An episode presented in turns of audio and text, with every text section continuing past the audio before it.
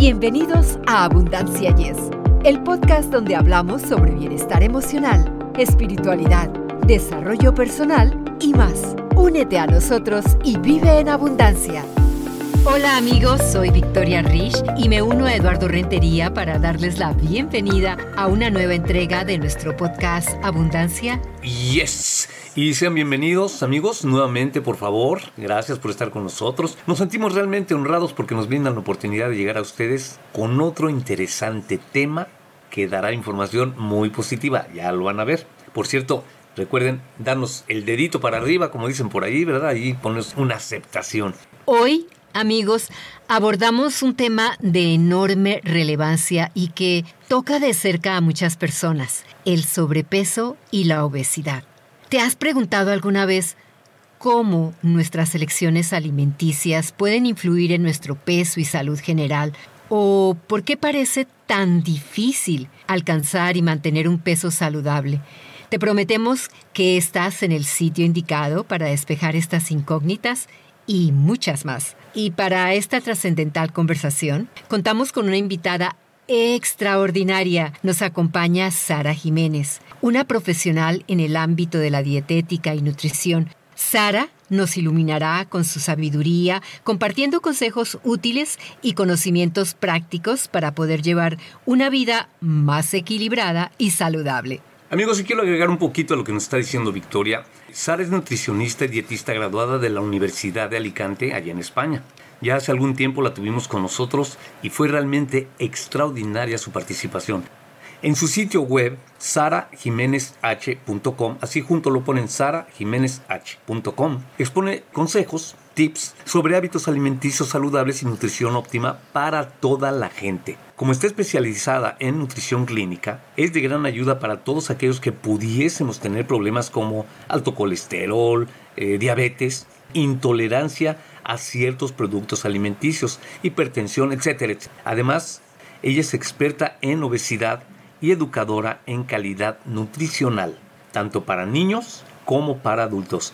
Así que nos será de gran ayuda. Prepárense. Sara, es un verdadero placer contar con tu presencia. Te damos una calurosa bienvenida a nuestro podcast. Hola, muy buenas. Muchísimas gracias de nuevo por, por invitarme a, charlar con, con, vosotros. Y yo encantada de que me, hagáis preguntas y, pueda acercar al oyente del podcast el mundo de la alimentación y, la nutrición que, que es más que apasionante.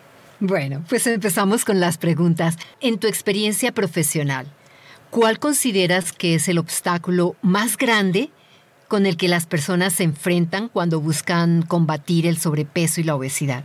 Pues bueno, realmente podemos encontrar muchos obstáculos, por decirlo de alguna forma, dependiendo siempre de la persona y de los objetivos que, queramos eh, conseguir, pero en muchas ocasiones es la desinformación que existe, sobre todo con respecto a hacer la compra, el ir al supermercado. Hay infinidad de productos que la industria alimentaria nos ha vendido siempre como algo saludable y no lo es para nada, o nos lo han vendido de una manera que parece saludable y luego es todo lo contrario. Entonces creo que, dependiendo evidentemente de, cada persona, pero creo que uno de los obstáculos principales es el no saber hacer una compra saludable, porque al fin y al cabo es la base de una alimentación saludable. Si compramos de mala calidad, nuestra alimentación va a ser de mala calidad, aunque pensemos que, sí lo es. Y creo que también otro obstáculo que, puede enfrentar a, estas personas con, sobrepeso o con obesidad son la de miles y miles de mitos que están relacionados con la alimentación y con la bajada de peso. Los típicos alimentos que nos venden como superalimentos, que nos van a ayudar a adelgazar, o incluso las mezclas de desayunar agua con limón, por ejemplo. Son mitos que condicionan mucho las elecciones de, las personas que deciden bajar de peso y realmente ponen en riesgo la salud de, la persona y queda muy lejos el, objetivo principal, que es la de, la bajada de peso. Entonces creo que tanto todos esos mitos que podemos encontrar alrededor de la alimentación como la falta de información o la desinformación que existe en relación a hacer la compra, creo que son los dos obstáculos más, más grandes que, que nos podemos encontrar. Teniendo en cuenta que cada individuo es un universo en sí mismo. ¿Podrías compartir con nosotros algunas pautas generales que nos puedan ayudar a mantener una dieta equilibrada y un peso saludable? Pues indudablemente la combinación de alimentación saludable y vida activa o ejercicio físico es clave. Junto con, el ejercicio, que evidentemente sabe muchísimo más un preparador físico antes que, yo, en cuanto a, la alimentación, es fundamental, sobre todo, el consejo principal eh, que suelo dar es el evitar aquellos productos ultraprocesados de mala calidad que están cargados de azúcar, de harinas refinadas y de grasas de muy mala calidad que entorpecen esos, esos resultados que estamos buscando. Como digo, para mí son dos pilares fundamentales para conseguir el objetivo de, peso adecuado, la alimentación y el, ejercicio, pero con respecto a la alimentación, siempre es uno de los consejos que suelo dar a, a mis pacientes es vamos a dejar de comer mal, y luego ya nos preocuparemos de, comer bien. El objetivo principal es dejar de comer mal y dejar de consumir todos esos productos de, malísima calidad.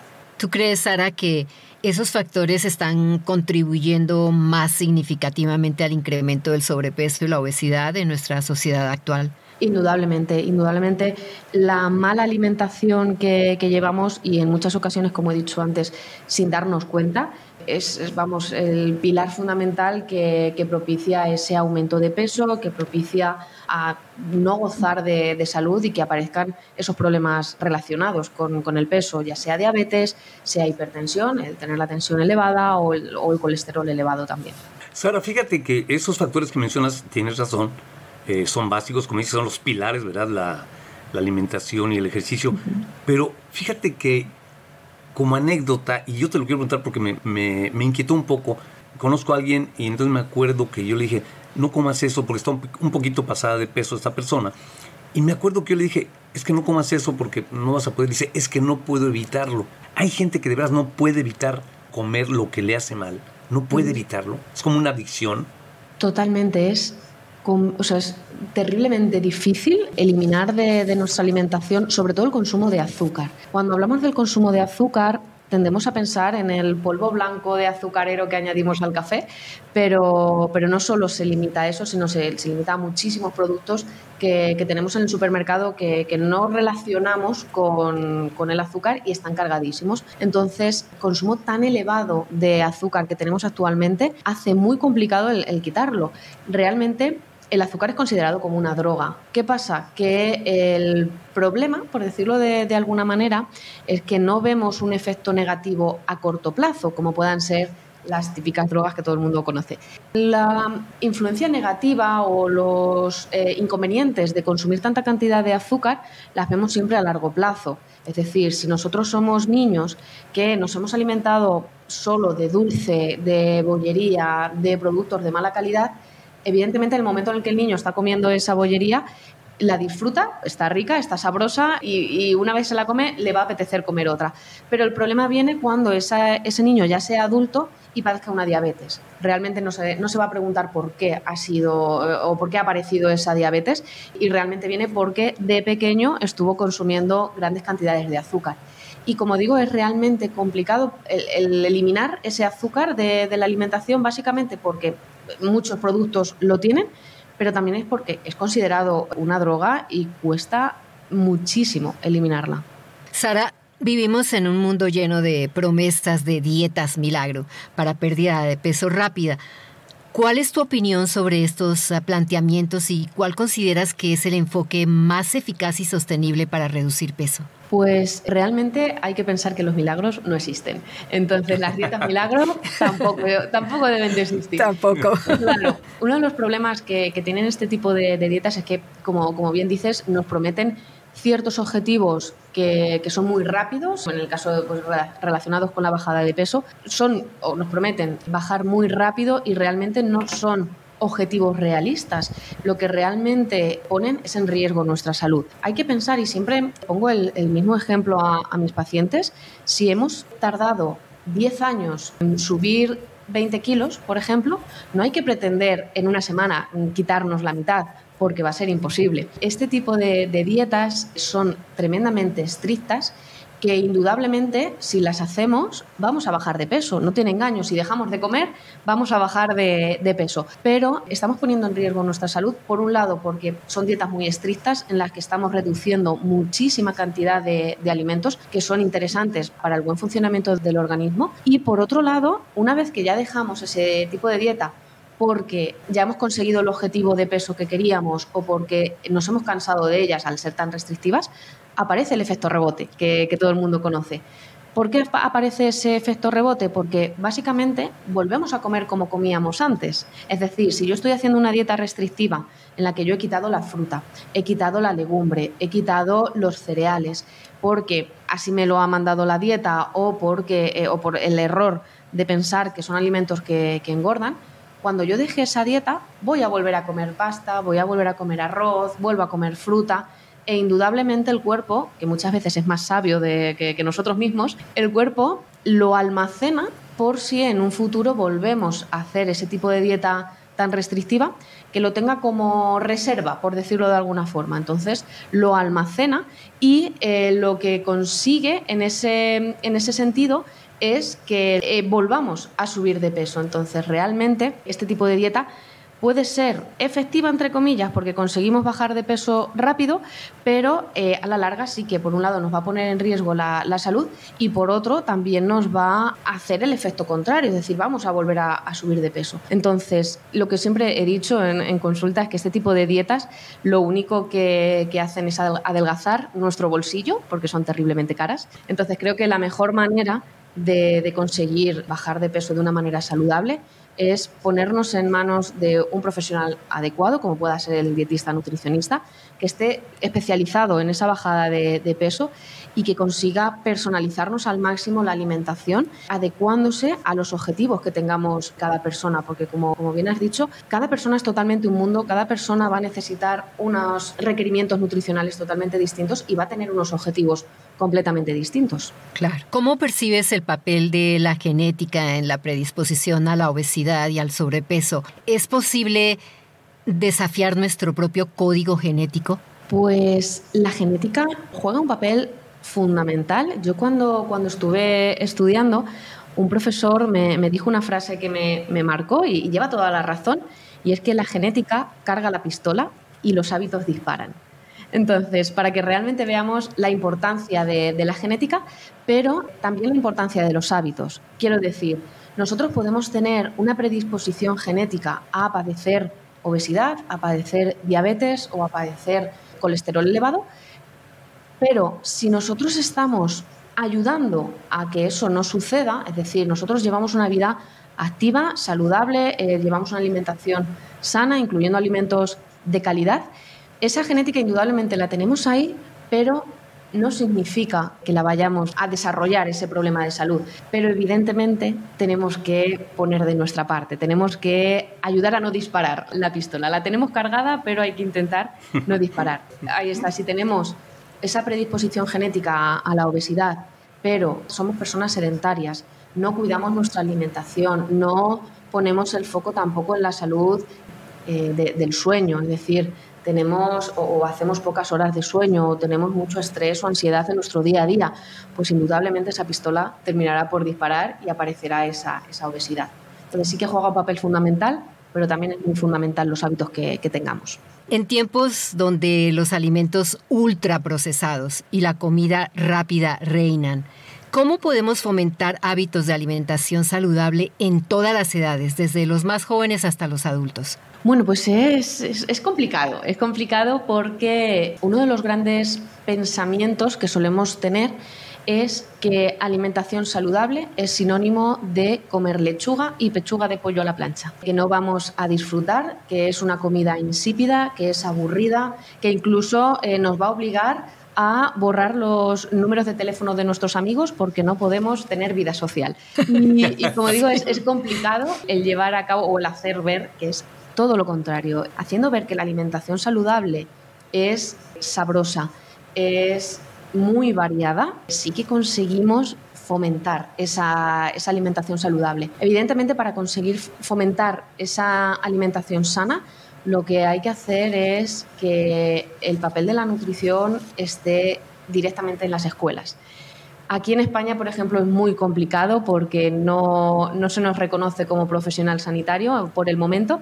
Entonces, tener una educación nutricional desde la escuela, haciéndole ver a los niños la importancia a nivel de salud, que es llevar una alimentación sana, ya no solo en tema de salud, como digo, sino también en forma de ver que, es una alimentación rica, es sabrosa, que puede ser totalmente variada y, sorprendernos en ello. E, esa sería como, como la clave de, conseguir fomentarlo. Pues sobre todo aquí en España es algo idílico y de momento es, más complicado el que cuenten los niños en el, en el, colegio, pero el papel fundamental lo tenemos los profesionales de, la nutrición el hacer charlas, hacer cursos, hacer podcasts como, estos, para que realmente la, la, gente, la población general, se dé cuenta de que la alimentación saludable puede llegar a ser totalmente distinto a lo que nosotros solemos pensar cuando hablamos de, la palabra dieta. Sara, fíjate que eh, lo que dijiste de, de la salud me, me, llamó mucho, mucho la atención porque supe de dos casos. Eh, conocí a, un, a, una persona este, y entonces yo lo notaba así como enfermo, lo veía así muy lento, hablaba muy así. Entonces alguien me dijo, es que él era de esos señores gordos, gordos, gordos, así, gordos, gordos, y bajó rápidamente. Entonces sí se veía como enfermo, pero hubo otro caso en que esta persona era, era un actor que estaba un poco pasado de peso, entonces que le dio una dieta tan estricta, me acuerdo que dijeron, se descompensó y falleció, fíjate. O sea, llegó al extremo de, perder la vida, ¿no? Que fue tan grave, tan grave o tan radical esa, esa dieta que le dieron. ¿Podría llegarse ese extremo de, como este caso que te platico, de fallecer? Indudablemente sí. evidentemente es un caso muy extremo en llegar a, fallecer, pero sí que es cierto que si llevamos a cabo una dieta muy, muy, muy estricta, el déficit nutricional lo tenemos más que presente. Realmente nos, tomamos un poco a broma la alimentación. Solo buscamos pesar X kilos o bajar o vernos físicamente bien. Y como he dicho antes con el azúcar, como no vemos un efecto negativo inmediato, nos da igual. Quiero decir, yo me restrinjo muchos grupos de alimentos porque tengo la, creencia que pueden engordar y los dejo de consumir cuando realmente esos alimentos me están proporcionando, en cuanto a nutrientes, una gran variedad. Indudablemente, si yo le quito esos nutrientes al, cuerpo, va a dejar de funcionar. Y evidentemente es un extremo, pero sí que es cierto que, se puede llegar a, fallecer. Si no le estamos dando nutrientes esenciales al, al organismo, se para. Es como el, coche, si realmente no le estamos dando una gasolina adecuada o no le damos la suficiente, llega un momento en que para, ya no puede seguir hacia adelante el automóvil, entonces se para. Pues en este caso también. Todos sabemos que es fácil caer en la tentación de comidas menos saludables. ¿Tienes alguna estrategia recomendada para lidiar con los antojos y romper con hábitos alimenticios perjudiciales que podrían conducir a la obesidad o al sobrepeso? Si realmente se trata de un antojo, es algo puntual que no forma parte de nuestro día a día, no pasa absolutamente nada por tomarlo. Yo no soy partidaria de prohibir ciertos alimentos, prohibir despierta el deseo. Entonces, si yo a vosotros os digo que el chocolate es imposible que lo comamos porque no es saludable, es mejor no, no comprar, cortamos el podcast y, comemos chocolate sin, sin lugar a dudas porque nos despiertas. Pero si yo os digo, venga, pues vamos a dejar eh, ese consumo de chocolate a el sábado, por ejemplo, o el domingo, que es el día mm, eh, festivo, o vamos a buscar una opción más saludable de chocolate para que podamos consumirlo. Entonces, si realmente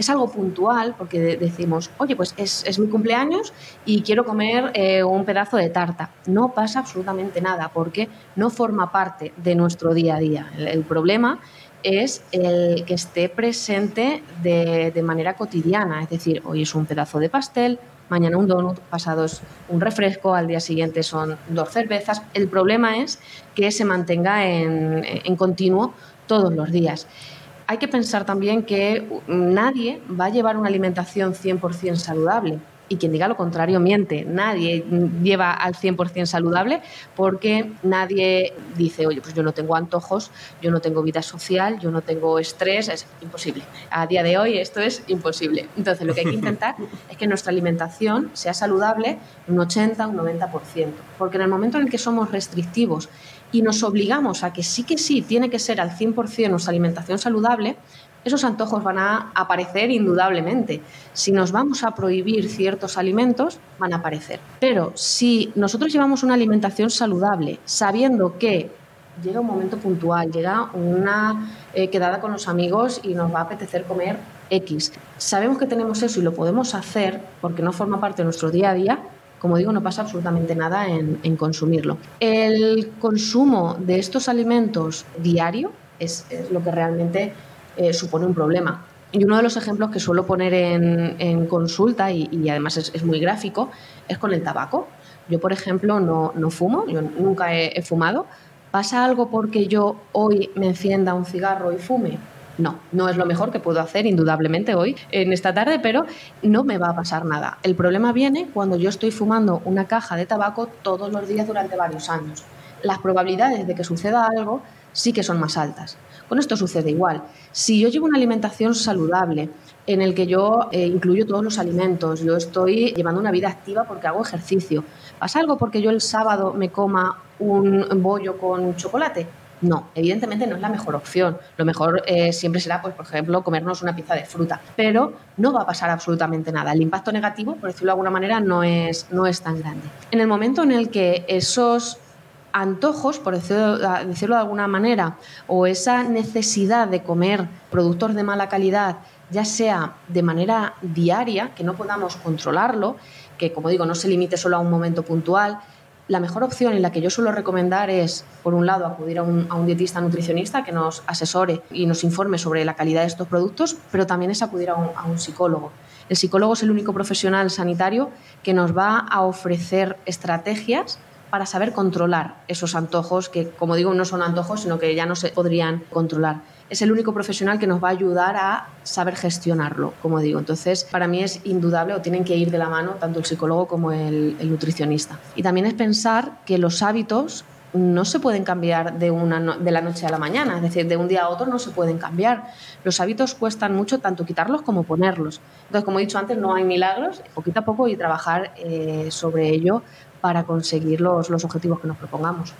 Muchas veces la falta de tiempo se convierte en una barrera para mantener una dieta balanceada. ¿Qué consejos puedes darnos para mantenernos en el camino saludable a pesar del ritmo frenético de la vida moderna? Pues indudablemente es la planificación.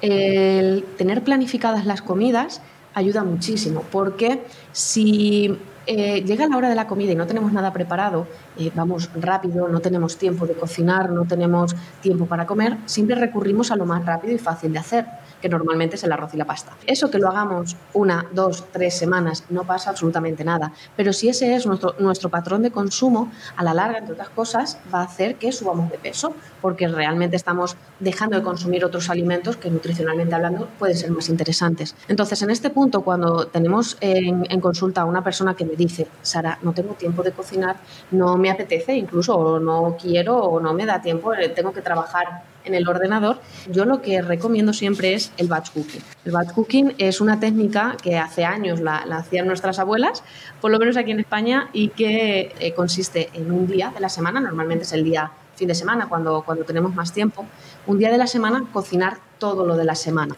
Es decir, bien almacenado en la, en la, nevera aguanta perfectamente. Entonces, durante la semana, cuando no tenemos tiempo para cocinar, cuando ese ritmo es tan frenético que no podemos pararnos a hacernos algo de comida. Si ya tenemos la comida preparada en la nevera, pues es un, punto a favor para poder conseguir llevar, esa alimentación saludable.